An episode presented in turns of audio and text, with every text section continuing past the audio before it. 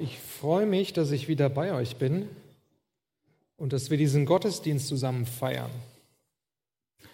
Genau, meine letzte Predigt ist schon wieder ein paar Wochen her, aber heute geht es weiter. Ich würde gerne heute predigen zu dem Thema Zurück in die Zukunft. Da geht es weniger um den Film als darum zu schauen, wie können wir gut in die Zukunft gehen. Ähm, was haben wir für Tools in der Hand? Ähm, welche Werkzeuge hat Gott uns gegeben? Und da möchte ich mit uns hineinschauen in das Wort Gottes. Wir befinden uns ja seit acht Monaten in diesen komischen Zeiten. Es sind schon acht Monate, was schon echt krass ist, ja. Bald ist es irgendwie ein ganzes Jahr, wo wir sehr herausgefordert sind, immer noch auch emotional herausgefordert sind. Wir stehen jetzt kurz vor dem nächsten Lockdown, wo auch ganz viele Unsicherheiten, glaube ich, wieder hochkommen. Ich weiß nicht, wie die letzte Zeit für dich war, als ein bisschen Einsamkeit da war und man zu Hause gucken musste, wie man klarkommt. Da können viele Ängste hochkommen, viele Fragezeichen auch hochkommen, vielleicht auch wirtschaftliche Existenzen, die dranhängen. Das ist ein ganz großes Paket, was etwas mit uns macht.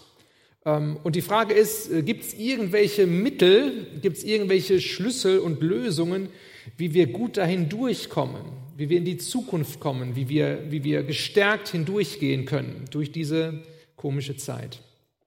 Wir sind oft versucht, glaube ich, in solchen Krisenzeiten ähm, nach neuen Möglichkeiten zu greifen. Also wir wollen irgendwie was, was äh, haben in unserem Leben, was uns irgendwie jetzt da raus pusht und, und äh, nach vorne bringt.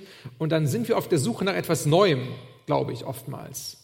Und ich glaube, ähm, bei diesem ganzen Thema, da werden wir nicht fündig werden, wenn wir jetzt auf was Neues hoffen und erwarten, dann ist die Lösung da, ähm, sondern ich möchte mit uns eher in die Vergangenheit schauen, deswegen auch zurück in die Zukunft, ähm, dass wir uns in die Bibel hinein vertiefen und da schauen, was können wir rausnehmen an inspiriertem Wort Gottes, schon 2000 Jahre alt, was die Christen gelebt haben damals und was können wir heute davon lernen. Und das sind keine neuen Sachen. Heute werde ich euch nicht viel Neues erzählen, sondern es ist, glaube ich, wichtig, auch da auf die alten Routinen zu schauen. Wie sind Leute äh, mit ihrem Leben und mit Herausforderungen umgegangen? Was war für sie damals auch total wichtig? Woran haben sie festgehalten über Jahre, Jahrzehnte, Jahrhunderte und jetzt schon seit 2000 Jahren Kirchengeschichte? Darum geht's. Heute mache ich den Anfang und nächste Woche mache ich Fortsetzung zu diesem Thema. Ich möchte mit uns eine Bibelstelle anschauen, ähm, am Anfang der Apostelgeschichte, Apostelgeschichte 2, Vers 42. Dort finden wir eine Zusammenfassung hm, von der Zeit nach Pfingsten. Die Gemeinde ist gewachsen, der Geist Gottes ist gefallen, 3000 Menschen sind gläubig geworden und jetzt wird beschrieben, wie die erste Christenheit, die erste Gemeinde dort in Jerusalem ihr Leben gelebt hat, ihr Gemeindeleben gestaltet hat. Was das Leben der Christen prägte, waren die Lehre, in der die Apostel sie unterwiesen, ihr Zusammenhalt in gegenseitiger Liebe und Hilfsbereitschaft, das Mahl des Herrn und das Gebet. Ganz prägnante Punkte, die hier auch nicht weiter ausgeführt werden. Ähm, auf die möchte ich eingehen, auf drei Punkte für heute. Der erste Punkt, wir machen uns bereit für die Zukunft, indem wir uns in Gottes Wort verankern. Wir machen uns bereit für die Zukunft, indem wir uns in Gottes Wort verankern. Hier wird beschrieben, die ersten Christen, die haben die Lehre der Apostel aufgesaugt, die Apostel haben sie gelehrt, die waren diejenigen, die ihnen diese Lehre weitergegeben haben. Und da könnte man jetzt sehr schnell denken, Mensch, ja, die Apostel, das waren hochgebildete Leute, Theologieprofessoren und die haben den Jüngern und den Christen dort erstmal so einen Bibel-Crashkurs gegeben und ähm, in theologische Kurse hineingeführt und so auf einem ganz hohen Niveau. Aber so war das gar nicht gemeint. Also wir wissen, die Apostel, das waren einfache Menschen. Die waren nicht hochgebildet. Das, was sie auszeichnete für ihre Position und für, für diesen Job, das war, dass sie mit Jesus unterwegs waren. Jesus hatte sie gesandt als Apostel. Apostel heißt die Gesandten. Ähm, und das waren die Leute, die waren drei Jahre mit Jesus auf Tuchfühlung. Jesus ist mit ihnen durch ganz Israel durchgezogen und hat sie überall mit hingenommen. Das heißt, das waren die Leute, die hatten keine Predigt von Jesus verpasst. Das waren die Leute, die haben jedes einzelne Wunder von Jesus miterlebt. Das waren die Leute, mit denen Jesus drei Jahre seinen Alltag geteilt hat. Die waren dabei, als Jesus am Ende seines Lebens ans Kreuz gegangen ist, gestorben ist. Das waren die, die am Grab dabei waren. Das waren auch die, die dann erlebt haben, wie der auferstandene Jesus wieder da war und wie sie ihn berühren konnten, wie sie ihm zuhören konnten, wie sie mit ihm gemeinsam gegessen haben. Das waren diejenigen, die eine eins zu eins Beziehung zu Jesus Christus hatten, als dem Sohn Gottes. Und jetzt war die Gemeinde da und sie hing praktisch an den Lippen von diesen Aposteln, weil diese Apostel haben der Gemeinde das Leben von Jesus groß gemacht, die Lehre von Jesus groß gemacht. Und da war ganz viel Vertrauen da, weil das waren die Augenzeugen. Das waren diejenigen, die direkt an Jesus dran waren. Damals gab es noch nicht das Neue Testament, ja, sondern die Leute, die waren abhängig von diesen Augenzeugen. Ähm, die zuverlässig berichten konnten. Deswegen war die Lehre der Apostel damals so wichtig und so ausschlaggebend. Wenn du den Wunsch hast und die Sehnsucht hast, in dieser Zeit, dass du ähm, gestärkt und mutig hindurchgehen kannst, dann wirst du nicht drum kommen, als dich in dem Wort Gottes zu verankern, als wirklich tief einzutauchen in dem inspirierten Wort Gottes. Das hier, das ist die Quelle unserer Nahrung. Wenn wir nicht zum Wort Gottes greifen, sondern wenn wir uns mit allen möglichen Sachen beschäftigen und wir sind in so einer Informationsflut, ja, ganz viel schwappt da ein, man kommt gar nicht hinterher. Wenn wir auf die ganzen anderen Informationen schauen und uns da so viel beeinflussen lassen, dann sind wir nicht so sehr im Wort Gottes verankert und wir werden irgendwie nicht gut durchkommen durch so eine Zeit. Ich möchte uns Mut machen, dass wir uns im Wort Gottes verankern. Und da geht es nicht so sehr darum, das Wort Gottes zu lesen und noch mehr Kopfwissen anzusammeln.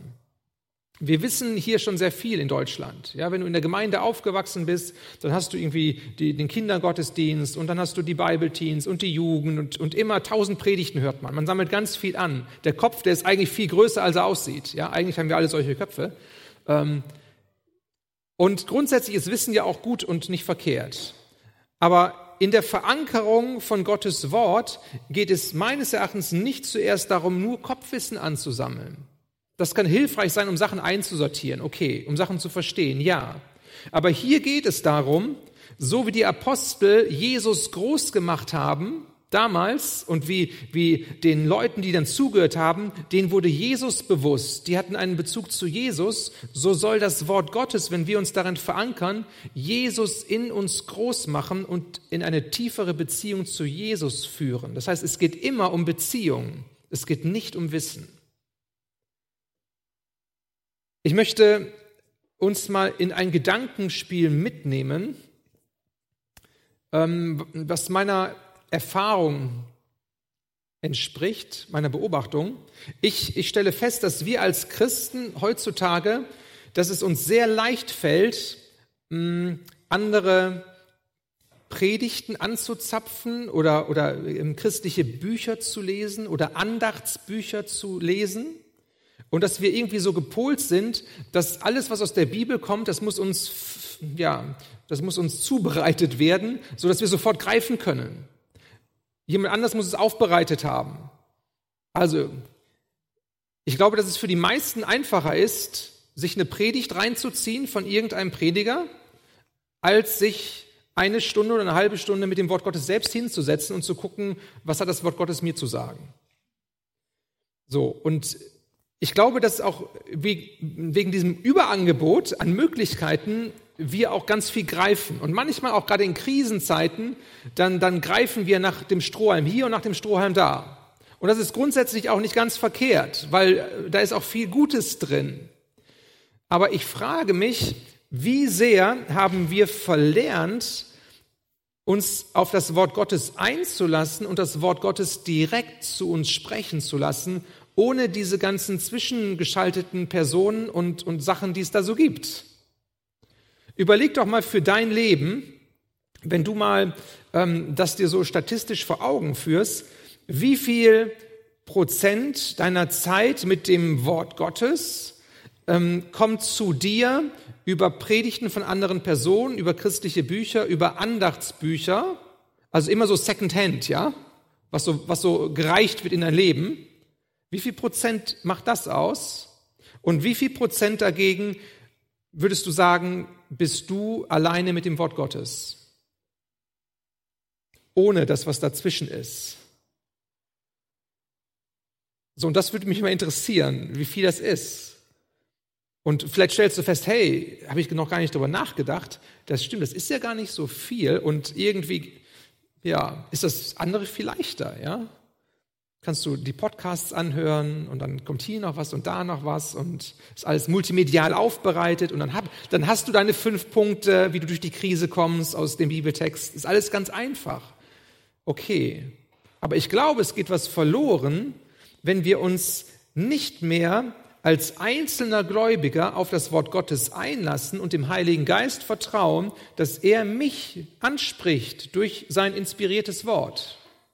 Da ist eine Dimension, die, die wir gar nicht erleben, weil wir immer nur von Pastor XY aus Amerika hören oder von dem aus Australien oder was auch immer. Und wir denken, okay, ja, so, so muss es sein. Aber sind vielleicht ganz tief in unserem Leben, in unserer Seele, in unserem Geist gar nicht berührt weil wir gar nicht individuell getroffen sind, sondern wir denken, wir müssten das jetzt so machen, wie der gesagt hat und die und die Punkte erfüllen, damit das Leben funktioniert. Wir, wir vermissen etwas an individuellem Leben, der Gestaltung der Beziehung mit Gott, wenn wir das Wort Gottes nicht persönlich zu uns sprechen lassen. Ich glaube, dass es entscheidend wichtig ist, für dieses Zukunft ausgerichtete Leben, dass wir uns auf das Wort Gottes wieder einlassen in eine Eins zu eins Beziehung. Und das ist herausfordernd, wenn wir es irgendwie verlernt haben. Ich möchte uns Mut machen, äh, das mal auszuprobieren. So, wir haben jetzt vier Wochen wieder vor uns, die ein bisschen anders sind als die Wochen davor. Überleg doch mal, ähm, alles andere sein zu lassen an Input, an frommem Input und du nimmst nur das Wort Gottes und du nimmst nur ein Evangelium. Markus vielleicht, vielleicht Johannes. Und du liest Abschnitt für Abschnitt, ohne stressend, ohne dein Kopfwissen füllen zu wollen. Du, du gibst einfach mal Raum. Und dann, dann schaust du nicht, was kann ich jetzt alles irgendwie lernen, eins, zwei, drei, vier, sondern die Frage, mit der du lesen solltest, ist, was möchte Jesus mir sagen? Wo möchte Jesus mich treffen in diesem Abschnitt? Was spricht er in mir an? Wo möchte er etwas in mir bewegen? Wo möchte er mich vielleicht ermutigen, zurechtweisen, trösten, mir irgendetwas sagen, direkt aus dem Wort? Und wenn du liest und dann ist nichts da, was du empfängst, dann stress dich nicht. Wir sind immer so gepolt, wir müssen immer sofort was haben und das ist jetzt hier der Spruch des Tages und Gott hat mich getroffen, jeden Tag wieder neu. Das ist krank. Ist nicht, ist nicht gesund, so, ja. Lass uns mal entspannt sein. Gott redet und wir müssen Hörende sein. Und an dem einen Tag ist es intensiv und an dem anderen Tag hast du nur gelesen und hast Zeit vor Gott verbracht und bist zur Ruhe gekommen. Und ein paar Tage später ist es wieder intensiv. Das wechselt und ist ganz normal. Also lass dich drauf ein und schau, ob Gott dich nicht vielleicht in der Tiefe deines Lebens anders berührt, als wenn du, wenn du 20 Predigten hörst in der Zeit oder, oder fünf Bücher liest oder so. Komm mal wieder zurück zu, zur Basis. Dazu möchte ich einladen und Mut machen. Mach dich bereit für die Zukunft indem du dich in Gottes Wort ganz neu verankerst. Wenn du sagst, dass du keine Ahnung hast, wie das funktioniert und, und äh, du, du möchtest das gerne mal so erleben, aber du weißt gar nicht so richtig wie, dann, dann melde dich doch einfach bei mir. Dann schreib mir eine Mail, dann ruf mich an, ähm, dann können wir gerne mal sprechen und da kann ich dir vielleicht noch ein paar Hinweise geben. Vielleicht bist du da und du sagst, ich habe keine Bibel, ja, ich bin noch ganz frisch und auf der Suche und Wort Gottes soll zu mir sprechen, dann melde dich auch gerne im Gemeindebüro, dann können wir dir gerne eine Bibel zuschicken und dann kannst du anfangen, dich mit der Bibel auseinanderzusetzen. Also veranker dich in Gottes Wort. Es ist wichtig, dass wir Krisen ähm, gestärkt ähm, durch diese Zeit gehen. Der zweite Punkt, der hier genannt wird in diesem kleinen Bibelabschnitt. Wir machen uns bereit für die Zukunft, wenn wir uns in Liebe, Zusammenhalt und Hilfsbereitschaft üben. Das Markenzeichen der Gemeinde in Jerusalem, Das war nicht ihr großer Gottesdienst, ja, wo die Woche für Woche äh, wie so ein Mega-Event alle zusammenkamen und, und große Technik aufgefahren haben und da war eine Mega-Bühne und, und da ging es richtig ab. Nein, nein, das waren zwar viele Leute, aber die kamen einerseits zum Tempel und haben da gebetet, aber die haben sich hauptsächlich in den, in den Häusern getroffen. Also die waren fast so drauf wie wir jetzt, wenn wir nicht den großen Gottesdienst haben, sondern wir müssen irgendwie Gemeinschaft anders wieder leben lernen in kleinen Gemeinschaften, in kleinen Bezugsgruppen. Ähm, und da, da haben sie Gemeinschaft wirklich gelebt. Sie haben das Leben geteilt. Die wussten voneinander. Die wussten, wo, wo drückt denn der Schuh? Wo ist denn die Not? Wo können wir denn helfen? Wo müssen wir vielleicht sogar finanziell zusammenlegen, damit jemandem in Not geholfen wird? Das war eine ganz praktische Geschichte damals. Das war keine, keine Eventkultur. Es ging nicht darum, dass jetzt die Leute individuell ihr Leben leben wollten in aller Freiheit und jeder war für sich da unterwegs, sondern es war eine Gemeinschaft. Sie haben sich als Familie verstanden. Als Familie. Ich weiß nicht, wie du diese Zeit aktuell so wahrnimmst, ähm, was Beziehungen angeht. Meine Beobachtung ist, dass das ganze Beziehungsgeschehen, was früher irgendwie recht normal lief, dass das enorm herausgefordert und angefochten ist zurzeit. Dass da ganz viel Reibung passiert, dass es kein Selbstläufer mehr ist. So früher, ja, wir haben einen Gottesdienst gefeiert und, und wir haben uns da umarmt oder Handschlag gegeben, wir haben ins Gesicht geschaut, wir hatten mehr voneinander. Und jetzt schaue ich euch an ja, und jetzt kann ich auch sagen, ihr habt schöne Frisuren und eure Augen glänzen, aber ähm, es fehlt mir was. Ja, ihr seid alle vermummt. Und das ist, das ist irgendwie traurig, ja. Da bleibt was auf der Strecke in diesem Beziehungsgeschehen. Früher hat man sich vielleicht getroffen, ohne drüber nachzudenken, ja, was hat das für Auswirkungen, was kann das für Auswirkungen haben? Alt und jung, unterschiedliche Generationen. Heute musst du immer denken, ja, können wir uns mit dem treffen und ja, die sind ja Risikogruppe und wollen die das überhaupt? Und man ist sehr vorsichtig und ja, da hängt immer was dran. Und wenn dann irgendwie äh, was, was kommt an negativ äh, wo dann irgendjemand krank ist, dann denkst du, oh Hilfe, passiert nichts Schlimmes, ja, so. Es macht ganz viel mit Beziehungsgeschehen. Im Persönlichen, aber auch in der Gemeinde. Und dann hast du obendrauf noch das große Thema. Corona. Wie stellen wir uns dazu? Ja? Ist das alles angemessen, wie es läuft und, äh, und so weiter und so weiter? Ihr kennt die Diskussion, die in der Gesellschaft da ist, die Polarisierung, das Schwarz-Weiß-Denken und du hast das auch in der Gemeinde. Ja, wenn ich mit Pastoren rede, die sagen alle dasselbe. Das ist, das ist der Hauptpunkt aktuell, der schwierig ist in Gemeinden. Ist nicht jetzt das Gottesdienstgeschehen an sich, sondern es ist das Beziehungsgeschehen und, und dieses Diskutieren um solche Themen, wo, wo Sachen schwierig sind und polarisiert werden. Liebe, Zusammenhalt und Hilfsbereitschaft. Wie können wir uns vorbereiten für die Zukunft? Wie können wir die nächste Wegstrecke gehen? Und da sollten wir auf, auf diese Felder uns fokussieren. Wie können wir Liebe üben? Wie können wir Zusammenhalt üben? Wie können wir hilfsbereit miteinander unterwegs sein?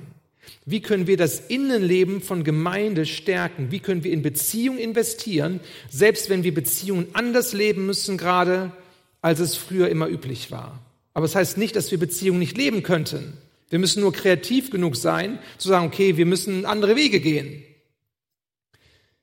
Vielleicht einfach mal wieder anrufen, ja? So, früher, damals, als es noch nicht WhatsApp und E-Mail und so gab, da hat man sich angerufen, stundenlang telefoniert mit Leuten teilweise. Hat man fast schon verlernt. Ja, die, die Jugendlichen von heute, die kennen Anrufen gar nicht mehr. Die schreiben dann ihre Nachrichten hin und her, stundenlang und denkst, ja, ruf doch mal an. Ne, was anrufen? Schwierig. Lass uns doch mal wieder zurückgehen und Beziehungen aufbauen und gucken, wie können wir uns stärken. Und das nicht, das nicht organisiert von, von Gemeindeleitung, wo, wo Gemeindeleitung jetzt sagt, wir müssen alle das und das machen, sondern lasst uns Eigeninitiative ergreifen. Wir sind alle mündig, wir sind alle reif. Wir haben alle den Geist Gottes, der uns inspiriert. Lass uns mal hinhören. Was sagt denn der Geist Gottes zu uns? Wie können wir denn Liebe üben? Was können wir denn tun? Ich möchte uns herausfordern zu, zu praktischer, zu praktischen Werken, ja, zu einem aktiven Tun. Dass wir nicht, dass wir nicht nur meckern und sagen, Mensch, ist das alles schwer und alles ist anders und äh, warum haben wir ähm, das so und nicht so und, und warum sind die Regeln da und so weiter, sondern dass wir aktiv etwas tun, um Beziehungen zu stärken in unserer Mitte. Dass wir nicht einfach alles so laufen lassen und merken, hey, das ist schwierig, sondern was tun wir dagegen positiv? In einem anderen Geist handeln als das, was wir momentan in der Gesellschaft so erleben. Wie wäre das, wenn wir die nächsten vier Wochen dazu verwenden, dass wir uns ganz konkret Gedanken machen, jeder für sich. Wen kann ich ermutigen? Wen kann ich anrufen? Wem kann ich eine Karte schreiben? Mit wem kann ich mich vielleicht sogar treffen? Zwei Haushalte zu Hause oder draußen spazieren gehen, was auch immer. Wie kann ich investieren, dass Beziehungen gestärkt werden? Wenn jeder von uns in der Gemeinde nur zwei solche Personen für sich nimmt pro Woche, also pro Woche zwei Personen, wo wir aktiv werden und irgendwie Liebe strömen lassen. Dann hast du in den vier Wochen, die vor uns liegen, sind es acht Personen. Das auf die Gemeinde hochgerechnet, da kommen wir auf ungefähr 3000 positive Aktionen für das Gemeindeleben, für das, was uns ausmacht. Und wir stehen zusammen und wir merken, hey, wir sind uns ja wichtig. Wir wollen zusammen in die nächste Phase gehen. 3000 und dann nimmst du vielleicht noch ein paar aus deinem Umfeld dazu, die gar nicht in der Gemeinde sind, deine Nachbarn oder was auch immer.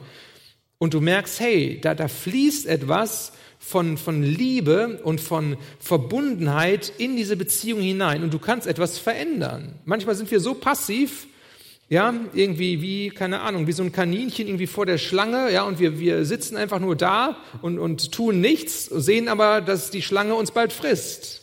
Ist nicht gut, ist nicht gut. Lass uns was dagegen setzen. Und wir haben was dagegen zu setzen.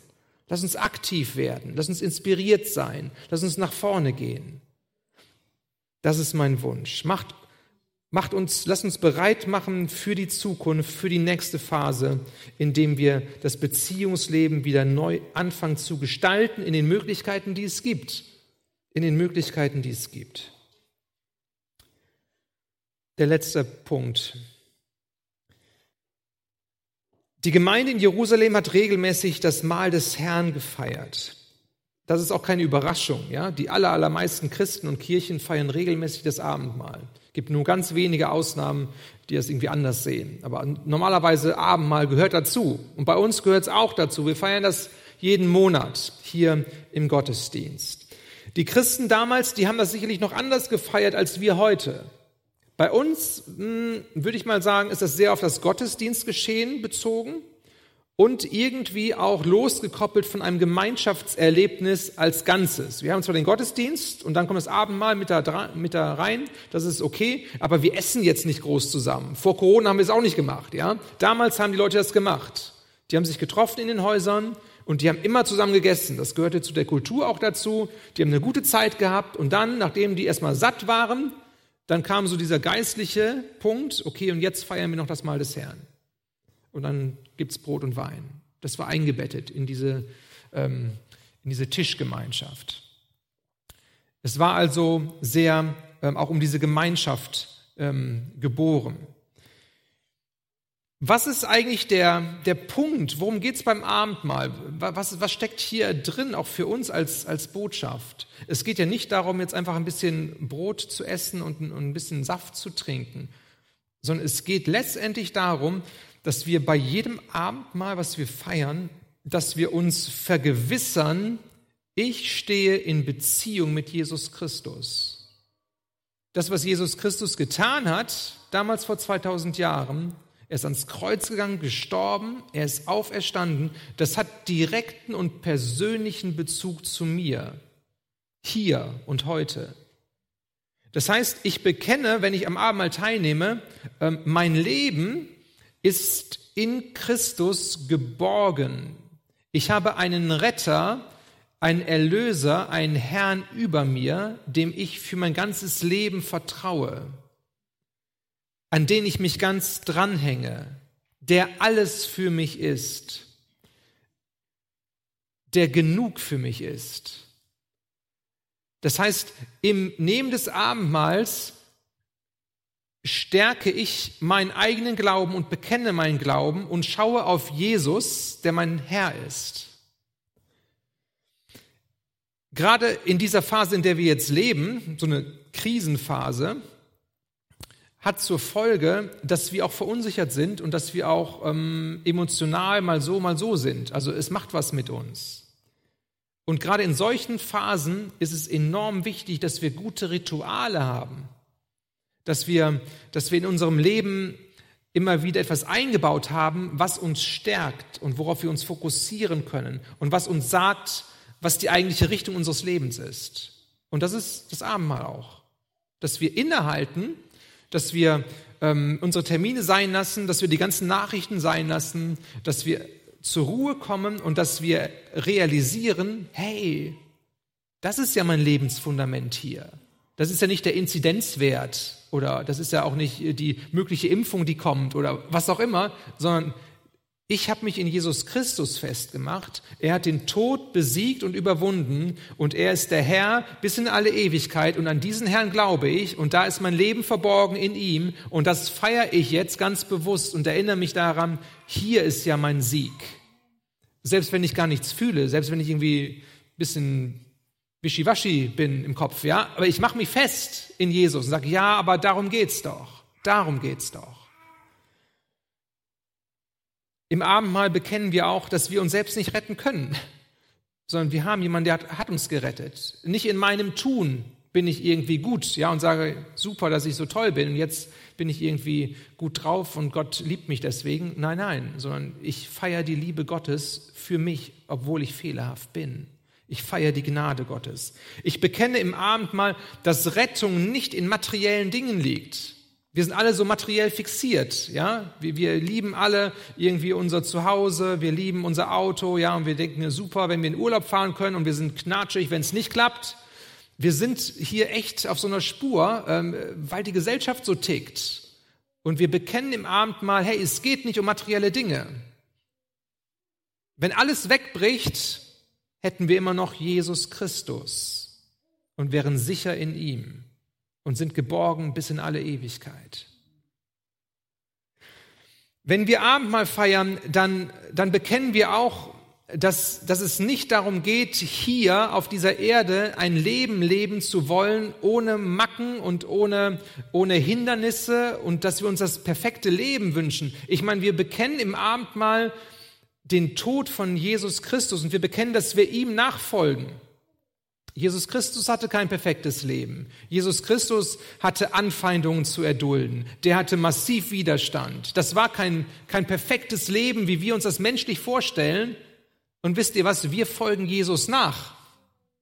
Wir sind auf seinen Spuren unterwegs. Das heißt, wenn du die Vorstellung hast, als Christ auch, dein Leben müsste ein Leben sein ohne Schwierigkeiten und ohne Probleme und ohne Herausforderungen, dann ist die Frage, ob du auf den Spuren von Jesus unterwegs bist. Weil der hat ein anderes Leben. Der hat es überwunden, ja, den Tod überwunden und Auferstehung war da. Super, ja, und davon profitieren wir und das nehmen wir auch. Das ist unsere Richtung. Aber Jesus hat uns nicht verheißen, dass hier alles entspannt, locker, flockig, wohlstandsorientiert ist und nur happy clappy. Und wir bekennen beim Abendmahl, Jesus, Egal wie das Leben ist, egal was kommt, ich bin mit dir verbunden in Tod und in Auferstehung. Für die Gegenwart und für die Zukunft. Und daran machen wir uns fest. Er ist der Erretter für alle Ewigkeit und er ist auch der gegenwärtige Christus, wenn wir das Abendmahl nehmen. Und er ist nicht nur die historische Gestalt von damals, sondern er ist hier gegenwärtig durch seinen Heiligen Geist. Wisst ihr, lange war ich ähm, so von meiner Prägung ähm, auch unterwegs, wie viele von euch sicherlich auch, dass ich innerlich immer so Abendmahl nur im Gottesdienst gesehen habe. Ja? So Abendmahl und dann Gottesdienst, einmal im Monat Abendmahl feiern. So Abendmahl gehört nur in den Gottesdienst und dann gibt's dann die die Gemeindeleitung und ähm, die teilen das dann aus oder die sprechen dann die Worte darüber und so. Ähm, und das war irgendwie so, so gesetzt. Ähm, inzwischen bin ich da ein bisschen entspannter unterwegs ähm, und, und sage, hm, nee, also Abendmahl ist etwas für uns Christen, wo wir in Gemeinschaft sind, aber in welchem Rahmen die Gemeinschaft jetzt stattfindet, ist erstmal egal. Das ist jetzt nicht unbedingt nur fixiert auf diesen Gottesdienst, wie wir ihn heute feiern. Ähm, das kann auch eine Kleingruppe sein, das kann auch, das kann auch eine Ehe sein, das kann eine Familie sein, das, das können Christen sein, die zusammen unterwegs sind und Jesus Christus feiern wollen und dem Raum geben wollen. Als ich vor zwei Jahren in dieser Auszeit war für die drei Monate, da war ich dann ja nicht hier im Gottesdienst und dann ähm, habe ich das so entdeckt ähm, mit meiner Frau zusammen, dass wir zu Hause für uns Abendmahl gefeiert haben, zu zweit. Jede Woche, guter Rhythmus, ähm, haben uns Zeit genommen, gebetet, füreinander gebetet, Abendmahl gefeiert und das war gut. Das war stärkend und hilfreich. Das war ein Segen letztendlich. Das war nicht irgendwie was, was, was Komisches. Ähm, ich glaube, wir sind an dieser Stelle so ein bisschen verprägt von dem, von dem Amtsverständnis der großen Kirchen, wo immer der Priester oder, oder der Pastor ähm, dieses Abendmahl zelebrieren muss, damit das auch seine Berechtigung hat und seine Ordnung hat. Und ohne den Priester darf auch kein Abendmahl gefeiert werden. Und ich sage, ich glaube nicht, dass es so gedacht ist. Die Christen damals, die haben sich in den Häusern getroffen, hin und her. Da war viel Leben da und das war eine entspannte Geschichte. Und sie haben Jesus ins Zentrum genommen und sich ihres Glaubens an ihm vergewissert. Jetzt haben wir Corona-Zeiten. Wir haben immer nur ein paar Leute hier zum Abendmahl feiern. Wir haben das schon mal online gemacht. Ja? Funktioniert auch. Ist anders, aber es ist auch kraftvoll. Ich möchte euch ermutigen, wenn ihr persönlich die Freiheit dazu habt, dass ihr schaut, hey, wie können wir das Abendmahl für uns irgendwie anders nochmal lebbar machen, als Hilfe zur Vergewisserung unseres Glaubens. Wo stehen wir denn? Was, was ist eigentlich die Grundlage meines Lebens? Worauf baue ich denn? Wenn du immer nur darauf wartest, dass du äh, einmal im Monat vielleicht hier ein Ticket bekommst für den Gottesdienst, ja, und, und das ist dann alles, dann ist es vielleicht ein bisschen wenig. Vielleicht wäre es gut, wenn du jede Woche etwas hättest, wo du sagst, hey, worum geht's denn eigentlich? Lass uns mal zusammensetzen, vielleicht ne, zwei Haushalte, was erlaubt ist, vielleicht per Telefon und lass uns gemeinsam schauen, dass wir diesen Glauben hochhalten und dass wir die Person Jesus Christus hochhalten, um den es geht. Und ich bin der festen Überzeugung, dass Jesus Christus für uns groß und mächtig und stark wird, wenn wir ihm mehr Raum geben und wenn wir uns nicht verunsichern lassen von dem, was drumherum läuft, sondern wenn wir in den Kern wieder vordringen und sagen, Jesus, es geht doch nur um dich. Das ist das, wo mein Leben verankert ist in dir. Du begegnest mir in deinem Wort, du begegnest mir durch deinen Geist, du begegnest mir in der Gemeinschaft mit den Geschwistern und du begegnest mir auch im Mahl. Und das Abendmahl wollen wir gleich zusammen hier feiern. Aber warte nicht, bis es irgendwann wieder möglich ist, sondern werde selbst aktiv und finde Formen und komm in eine Freiheit hinein, die, glaube ich, an dieser Stelle sehr, sehr ähm, stärkend und wohltuend ist. Ich möchte gerne noch mit uns beten und die Lobpreiser können schon mal nach vorne kommen. Jesus Christus. Es geht nur um dich. Es geht nur um dich. Herr, alles andere in unserem Leben, das ist von kurzer Dauer, das kann wegbrechen, das ist vielleicht auch bedeutungslos. Aber wenn alles wegfällt, dann bist du doch noch da. Du, der du dein Leben gegeben hast für uns. Ja, und deswegen wollen wir dich anbeten. Deswegen wollen wir auf dich schauen. Deswegen wollen wir dich groß machen, indem wir Lieder zu dir singen, indem wir Gebete zu dir sprechen, indem wir dir Raum in unserem Leben geben. Herr, wir wollen uns in dieser Zeit einmal mehr in dich hinein verankern und sagen, du bist unser Gott. Du bist unser Herr, du bist unser Erlöser. Auf dich schauen wir und von dir erhoffen und erbeten wir alles, was wir zum Leben brauchen. Wir sind geborgen in dir.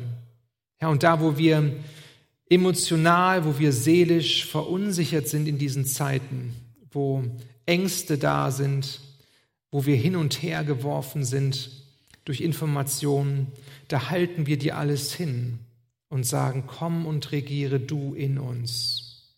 Komm und richte du uns auf dich hin aus. Komm du mit dem Frieden deines Heiligen Geistes und durchdringe du unser Leben. Schenke uns Freude und Freiheit, das Leben so zu gestalten, wie du dir es vorstellst. Komm und führe uns in das Leben hinein, was du bereithältst, auch in diesen schwierigen Zeiten. Du bist unser Gott. Zu wem sollten wir sonst gehen? Jesus, nur du allein hast Worte des ewigen Lebens. Ich lade uns ein, dass wir aufstehen und dass wir noch eine Zeit nehmen vor dem Abendmahl, wo wir Jesus ganz bewusst anbeten und wo wir ihm unser Leben hinhalten, so wie es gerade jetzt ist. Wir brauchen uns nicht verstellen, wir brauchen nicht frommer tun, als wir sind. Wir sind in seiner Gnade eingebettet und er möchte uns hier und jetzt begegnen. Lass uns aufstehen und lass uns ihm zusingen und dann das Abendmahl miteinander feiern.